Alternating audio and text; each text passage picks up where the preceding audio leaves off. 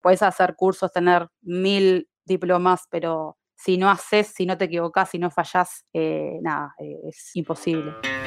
La voz, la voz, escucha las voces del diseño.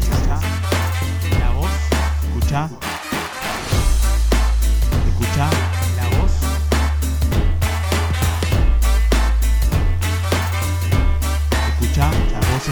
voces del diseño. Hola y bienvenidos a Voces del Diseño. Yo soy Nico Suárez y hoy estoy acompañado por Lucía Bustamante, Product Designer en Theorem, además es fundadora de Mujeres IT y líder de Dribble Meetup Montevideo. ¿Cómo estás, Lu? Bienvenida. Hola Nico, muchas gracias por la invitación y felicitaciones por el podcast, eh, que sea un éxito. Antes de empezar, comentarles que estamos en YouTube, en Spotify, en Instagram TV, en Apple Podcast, en Google Podcast, entre otras plataformas de podcast. También se pueden suscribir a la newsletter entrando a imnicosuárez.com barra podcast imnicosuárez.com barra podcast. Sin más, comencemos. ¿Cómo fueron tus comienzos en el diseño y, y qué es lo que estás haciendo en este momento? Bueno, mis comienzos un poco una historia eh, larga, porque en realidad yo no empecé estudiando diseño, sino que me formé en informática. Primero, este, salí del liceo, entré a la UTU eh, y me recibí de bachiller en mantenimiento y procesamiento informático de la Universidad eh, del Trabajo.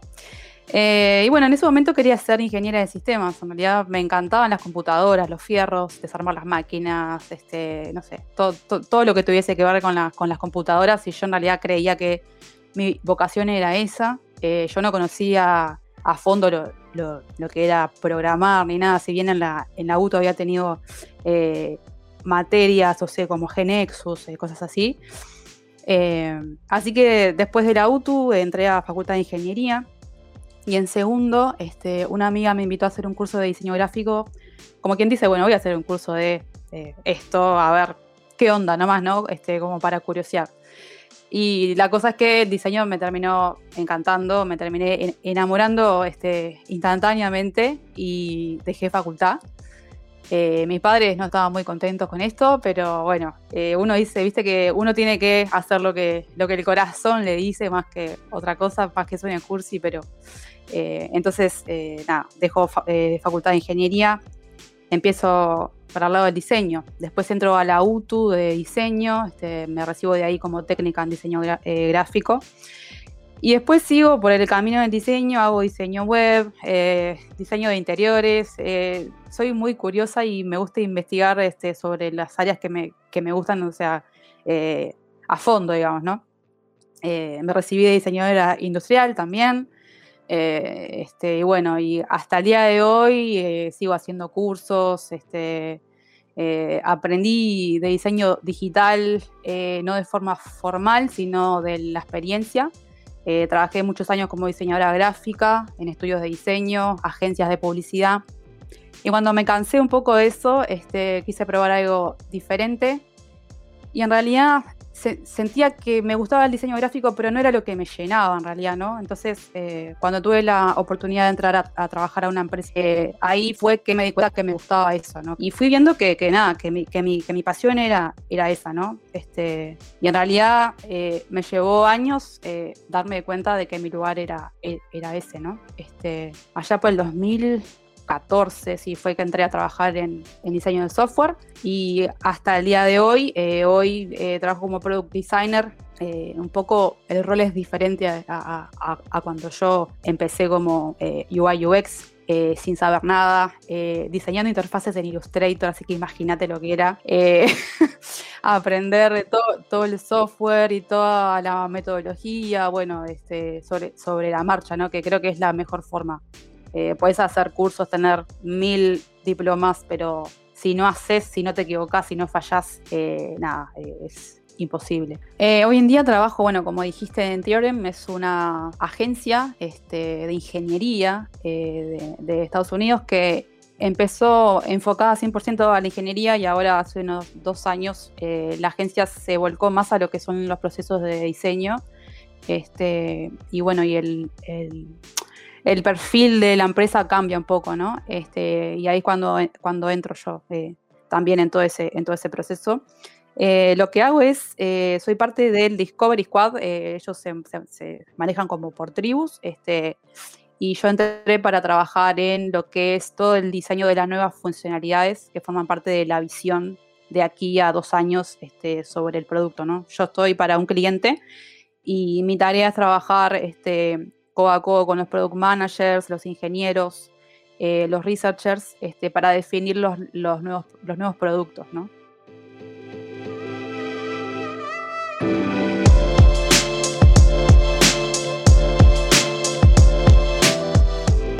Hablando un poco de que fundaste Mujeres IT, ¿cuál fue tu motivación para lanzar y, bueno, que Mujeres IT se está moviendo mucho? Eh, ¿Cuál fue tu motivación para fundar? Como te contaba, desde que estudiaba en la UTU, eh, éramos tres mujeres y 41 hombres ¿ah? en el salón de clase.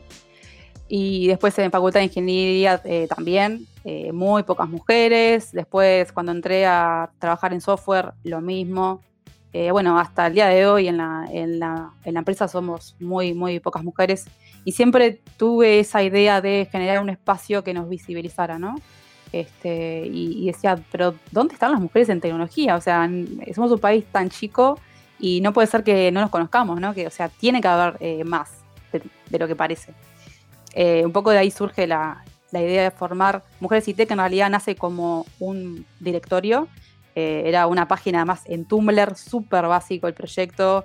Empezó así con cero gasto. Este, eh, lo que era era una especie de board este, con todas las mujeres y con los, perfiles. Eh, después el proyecto crece también cuando se suman más chicas al equipo. Viste que haciendo las cosas uno mismo es como más, complicado de que, escale. Se sumaron, este, bueno, lo que son hoy en día las tres líderes. Después tenemos un equipo de voluntarias de alrededor de 10 mujeres. Así que bueno, el, proyecto creció a lo que soy, que es un proyecto mu mucho más grande ¿no? que, solamente el directorio. Así que, bueno, eh, y, está, y está yendo bien. Este, se ve que hay necesidad de ese tipo de comunidades. Sí, tal cual. Eh, para mí es, algo que está buenísimo porque, como decís vos, eh, siempre se notó eso de que no había tantas, o por lo menos en la proporción no siempre era menor. Y, yo creo que está bueno que, se vaya sumando más chicas a, los equipos de tecnología, sobre todo para generar diversidad, para otro tipo de, pensamiento, ¿no? De que también, que, sea como más colaborativo y que, que haya mucho más diversidad en, la industria en general. Eso para mí está, está genial. No, y está más que comprobado que la diversidad eh, genera más eh, ROI. O sea, el, o sea es eh, monetariamente hablando, genera un impacto más grande que los equipos sean así diversos. Eh, no solo por eso, ¿no? Por mil este, razones más. Pero sí, sí, sí, tiene que quedarse un cambio. Hoy en Uruguay somos, las mujeres representamos el 30% de la fuerza laboral en IT, solamente el 30%. así que bueno, en eso estamos. en esa lucha. Y que se suben, que se suben las chicas que, que escuchen el, el, podcast, se sumen a Mujeres IT. Sí, por supuesto, todas invitadas.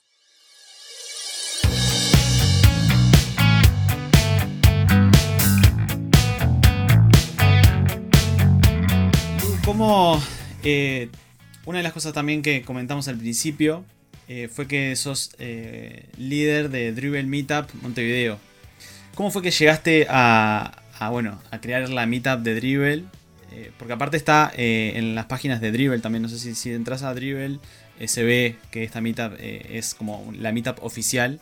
¿Cómo, ¿Cómo, fue que llegaste a, eso? Mira, fue la manera más simple. Este, yo tenía el contacto de una editora eh, porque había publicado un artículo y eh, si no hubiese hecho eso, igual le hubiese enviado un mail, así como para ver qué pasa, ¿no? Este, y me respondió en, enseguida eh, sobre la idea esa de abrir el, capítulo. Este, y nada, fue, fue, fue súper fácil en realidad, no, no, no fue nada eh, de, llenar un formulario, de postularme, no, fue súper fácil.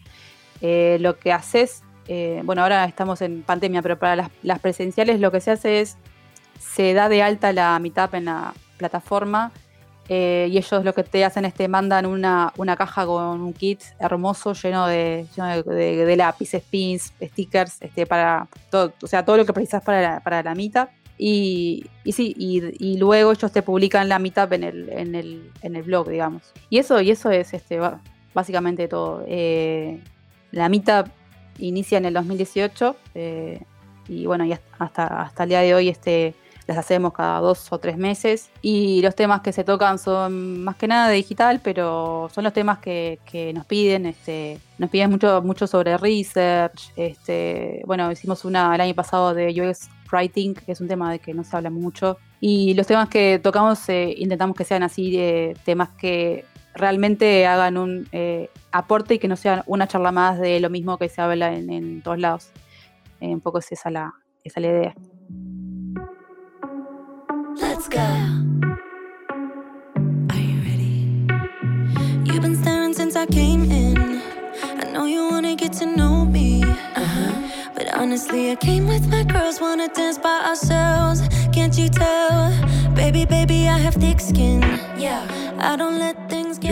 ¿Hay algo que te apasione en el diseño hoy en día? Fa, me apasiona, sí, todo. Eh, me, me apasiona el hecho de que, de que no es monótono, de que no es un trabajo que vas a decir, bueno, mañana tengo que hacer lo mismo, pasado tengo que hacer lo mismo. No. Eh, todos los días te encontrás con algo nuevo, eh, depende del proyecto, pero está bueno que eh, te enfrentás a problemas que implican el uso de metodologías, herramientas distintas, ¿no? De que, de que no te aburrís, básicamente. Y más aún si tenés esa personalidad inquieta, ¿no? Este, curiosa, este, es como que es la, es la profesión eh, ideal para, para no aburrirse. Eso, eso, eso eh, en particular es lo, es lo que más me gusta. Eh.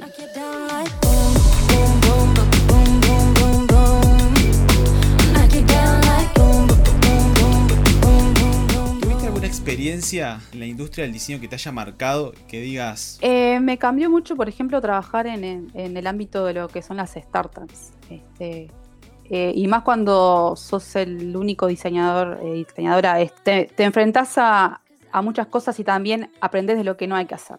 Eh, lo que tienen las startups es que tienen esa necesidad de vender eh, y a veces los procesos no son los mejores y aprendes un montón de lo que no hay que hacer.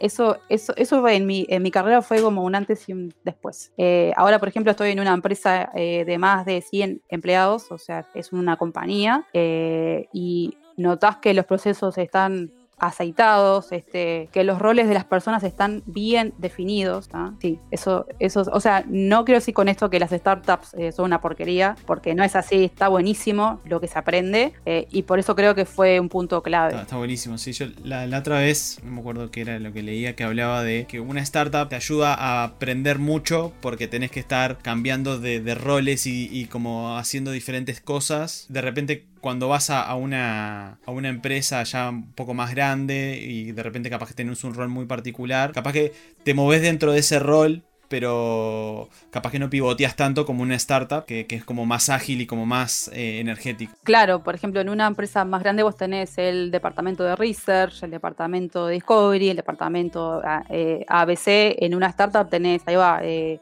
el diseñador es el que hace research, es, es el que hace testing, es el que diseña, es el que, eh, no o sea, sí, es el, el multitasking y, y tiene su, su parte buena también.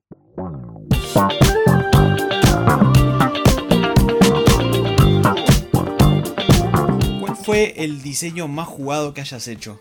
Que te acuerdes. Jugado, me acuerdo, sí, de uno, eh, era una aplicación para un evento, un evento en el Radisson creo que era, eh, es una app para un kiosco, ¿viste? Este, eh, en la cual las personas iban a averiguar cuál era el restaurante que estaba más cerca y el que les ofrecía lo que querían este, comer. Y estaba bueno porque interactuaba con un personaje, este, era una especie de, inteligencia artificial que les contestaba este, así, casi que... eh, como una persona, ¿no? No, no, no era, no era un chatbot, era, eh, estaba, estaba, estaba bueno eh, esa, ese, ese, ese toque de, de- de- machine learning y de inteligencia eh, ar- artificial con el, con el personaje.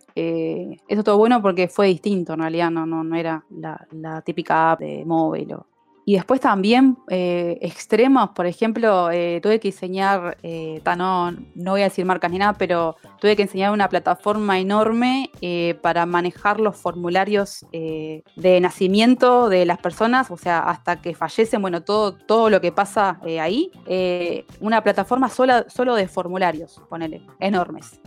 Eso fue, digo, a, pesar de que suena aburridísimo, fue un desafío enorme, ¿no? Diseñar eso responsive. eh, eh, con la carga de datos, la carga de información para que quede lindo, usable, ¿no? Este, fue un desafío, sí, sí. Eh, trabajé para, para muchas aplicaciones re- relacionadas con el, con el gobierno y por lo general son así como muy pesadas en cuanto a información y datos y eso, y, y sí, es, es un desafío grande.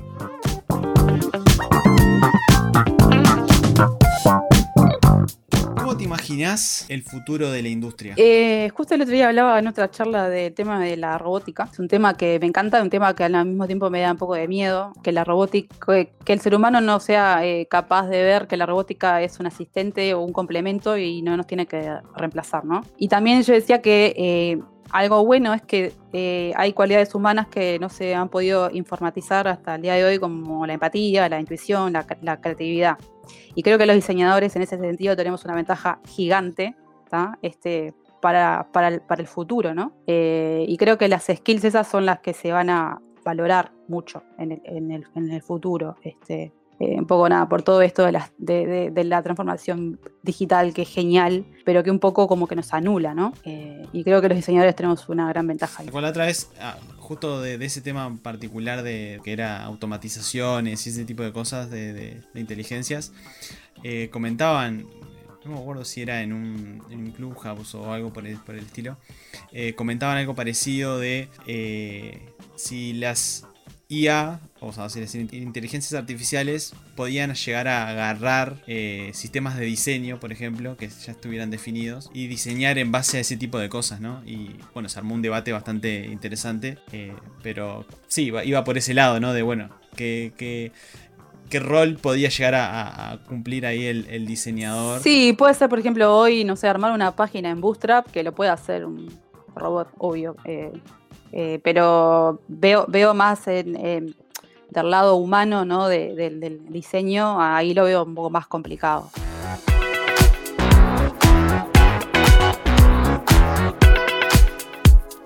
Si tuvieras que eh, elegir un principio de diseño dentro de, la gama de principios que hay, eh, que te identifique como persona, ¿cuál elegirías? Buena pregunta. Eh, en realidad no, no tengo uno. Me identifico mucho con los que son los principios de diseño humano, que los creó, a ver si lo pronuncio bien, John Jablonski, creo que es, que se llama Human by Design, que son principios de diseño ético.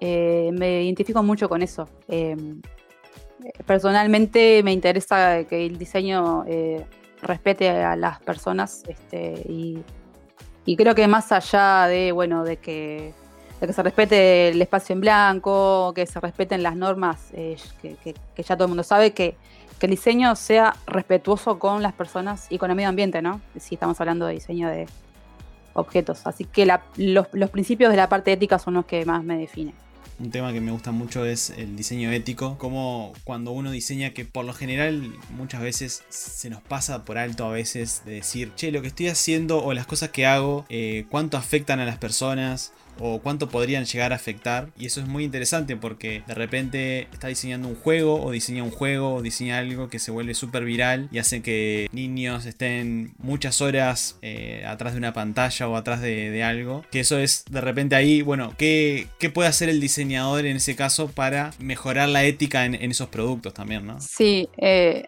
Está, está, bueno y, es eh, asusta ver lo que las empresas hacen para eso, ¿no? Para que las personas estén horas frente a, por ejemplo, frente a las redes eh, o que compren. ¿ah?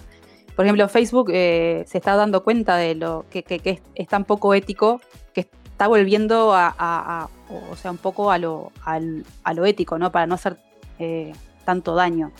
Por ejemplo, un ejemplo es el Infinite Scroll, ¿viste? Que genera lo que se llama el, zombie scrolling. Instagram lo que hace es decirte, bueno, ya estás al, al, tanto. O sea, para que no siga, ¿no? Como un tarado eh, haci haciendo scroll, ¿no? Como que, como, como que ya estás eh, por hoy.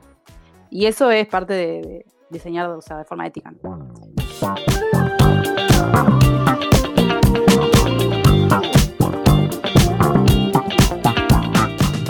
¿Cómo, ¿Cómo estimulas tu creatividad en la diaria? Eh, bueno, personalmente no me, no me cuesta mucho. Soy una persona que, que yo, yo sueño, sueño, sueño despierta. eh, todo el día, pero me, me estimula mucho la, la música. O sea, desde que tengo uso de razón, desde que era muy chica, eh, tengo, tengo radio y escucho música, incluso cuando estudiaba, también me decían, ¿cómo puedes estudiar con música? Bueno, es como, como me mantengo así, ¿no? Este, o sea, eh, como con, con ganas, ¿no? Este, después, no sé, también eh, un buen libro, por ejemplo, eh, una buena serie, eh, cosas así, ¿no? Que me, que me dejan algún tipo de moraleja o de pensamiento, ¿no?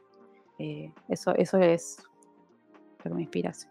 De- Después también, obvio, no sé, eh, ver eh, las últimas tendencias, eh, diseñadores que me parece que la rompen, ver, ver lo que hacen, eh, no sé, ese tipo de cosas. Yeah, yeah, yeah.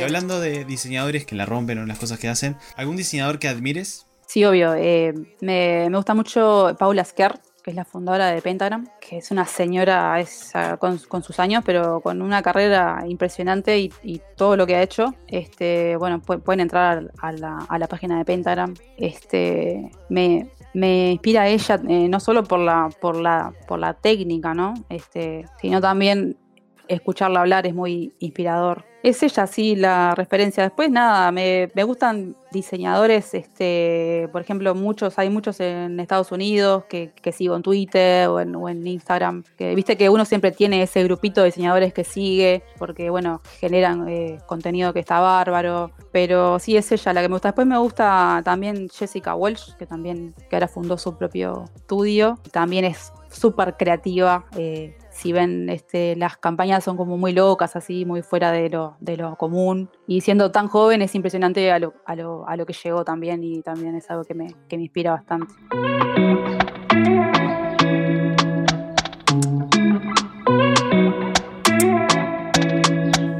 ¿Cuál es tu herramienta clave para diseñar? Necesito tener lápiz y papel. Estoy rodeada de libretas y de silvapenes y de lapiceras. Suelo tomar notas de absolutamente todo, de mi día a día, de, de lo que voy a hacer en el futuro. Eh, bueno, hago eh, bocetos en papel. No me gusta mucho hacer los bocetos eh, iniciales en computadora. Siento que como que me sesga y me gusta mucho este, hacerlos así en papel. Así que eso es lo que creo que, que me haría falta si no lo tuviera. Y bueno, ta, después Figma, obviamente. Si tuvieras que elegir entre trackpad o mouse, Me van a odiar, pero elijo el mouse. sí, sí, porque uso una iMac y, y el trackpad me da como una tendinitis espantosa, entonces nada, eh, el mouse, sí, siempre.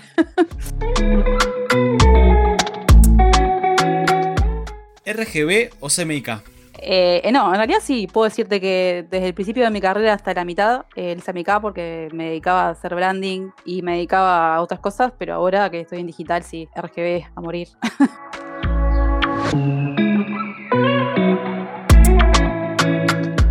¿Tenés alguna tipografía que, que te guste? Sí, eh, Google Sans es la que me encanta. Fascina lo perfecta que es.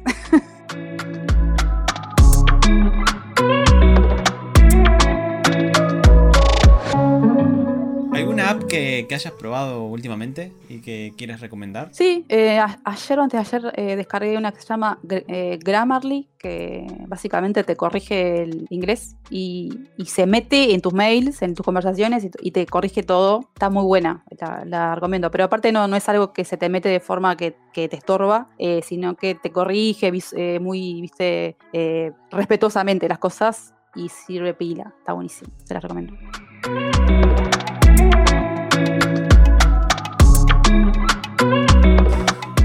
Libro que hayas leído últimamente y que te gustaría recomendar? Sí, este, mira que estoy leyendo ahora. Me gusta leer mucho sobre el comportamiento de las personas. Este se llama eh, 100 cosas que todo diseñador debe saber sobre las personas. Eh, está buenísimo, es como una enciclopedia con, como con 100 tips, digamos. Eh, y está buenísima. Y también estoy leyendo un libro de Service Design, eh, que también quiero entrar en ese mundillo que me gusta mucho. Eh, se llama is Service Design Thinking. Eh, pero hay, hay, hay, otros que son así como referentes. Eh, ese es un libro que es bastante gruesito, pero no es un libro que es una masa de, de leer, sino que se hace como muy ameno. Eh, recomiendo ese. Y después nada, los clásicos, ¿no? Los clásicos. The Design of Everyday Things, Don't, Don't Make Me Think, eso ya para los que están en esto del diseño ya los deben de, de conocer. pero ta, esos son los que estoy leyendo ahora.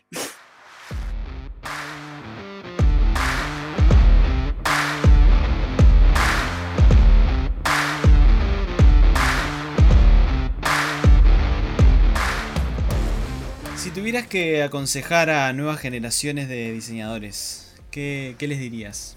¿Qué les diría? Mira, eh, te, voy a, contar lo, lo que pasa primero. Eh, yo estoy haciendo mentorías y los chicos vienen a veces hasta con angustia porque no saben para qué lado agarrar, si UX, si research, si visual, eh, y que cómo hago, no sé qué. Entonces yo les digo que se calmen un poco, eh, que esto de encontrar lo que les gusta y su pasión lleva tiempo. Eh, no lo van a descubrir ni en una semana ni en un mes. Y tienen que hacer. Eh, era lo que eh, hablábamos hoy, de que hoy, hoy es como que todo el mundo quiere ser diseñador UX. Entonces, estaba como esa falsa creencia de que con un curso ya puedes entrar al mercado, ganar mucho, bla, bla, bla. Y en realidad no, no, no es así. tenés que fallar, aprender, intentar, hacer, tenés que hacer. Eh, y, y, puede llevarte tiempo, hasta, hasta años, eh, y, es normal. Eh, pero en ese tiempo vas a haber adquirido un montón de conocimientos. Así que mi consejo un poco es ese, es que, que, no se pongan ansiosos y que no se apuren y que de, descubrir, o sea, el área que les gusta es una cuestión de tiempo y de, poner las manos en, en la práctica, digamos. Y otro consejo, perdón, eh, también que consigan un mentor, que eso es, es, eso es algo que sirve muchísimo también. Eh, o sea, no un mentor eh, oficial, sino alguien que tengan como referencia, ¿no? Para, para dudas puntuales y para guía, ¿no? Eso, eso sirve.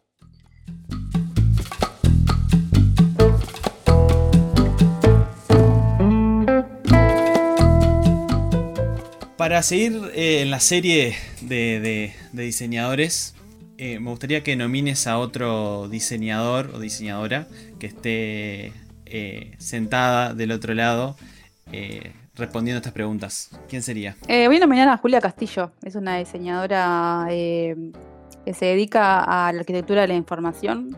Y la nomino porque me encanta lo que hace, me gusta mucho el área y que se especifique en esa área está muy copado. Y bueno, ella.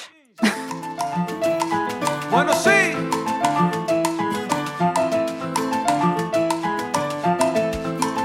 Camina. Lu, ¿cómo te podemos encontrar en las redes sociales?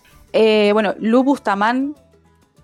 Eh, estoy en Twitter, estoy en Instagram, eh, estoy en LinkedIn también por Lucía Bustamante. Eh, no uso muchas más redes, uso más que nada LinkedIn y Twitter. Este, tengo un Instagram también eh, que es ux.lucia, que publico artículos sobre producto, diseño, carreras, eh, etcétera. Es un poco más este, eh, académico, se quiere decir.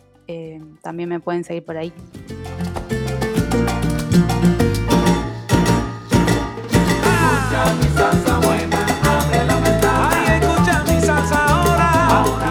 Gracias por haber estado en este episodio, sumar tu voz a, al, al, grupo de voces de Voces del Diseño. Realmente, muchas gracias por tu tiempo. Gracias a vos, estuvo muy, muy lindo. Gracias. Antes de irnos, comentarles que estamos en YouTube, en Spotify, en Apple Podcasts, en Google Podcasts, en Instagram TV. Si haces un like y compartís, nos vas a estar ayudando a que otras personas y, y otros nos escuchen y escuchen estas voces. Así que muchas gracias por compartir y por darle like. Te mando un abrazo grande. Soy Nico Suárez y esto fue Voces del Diseño. Hasta pronto.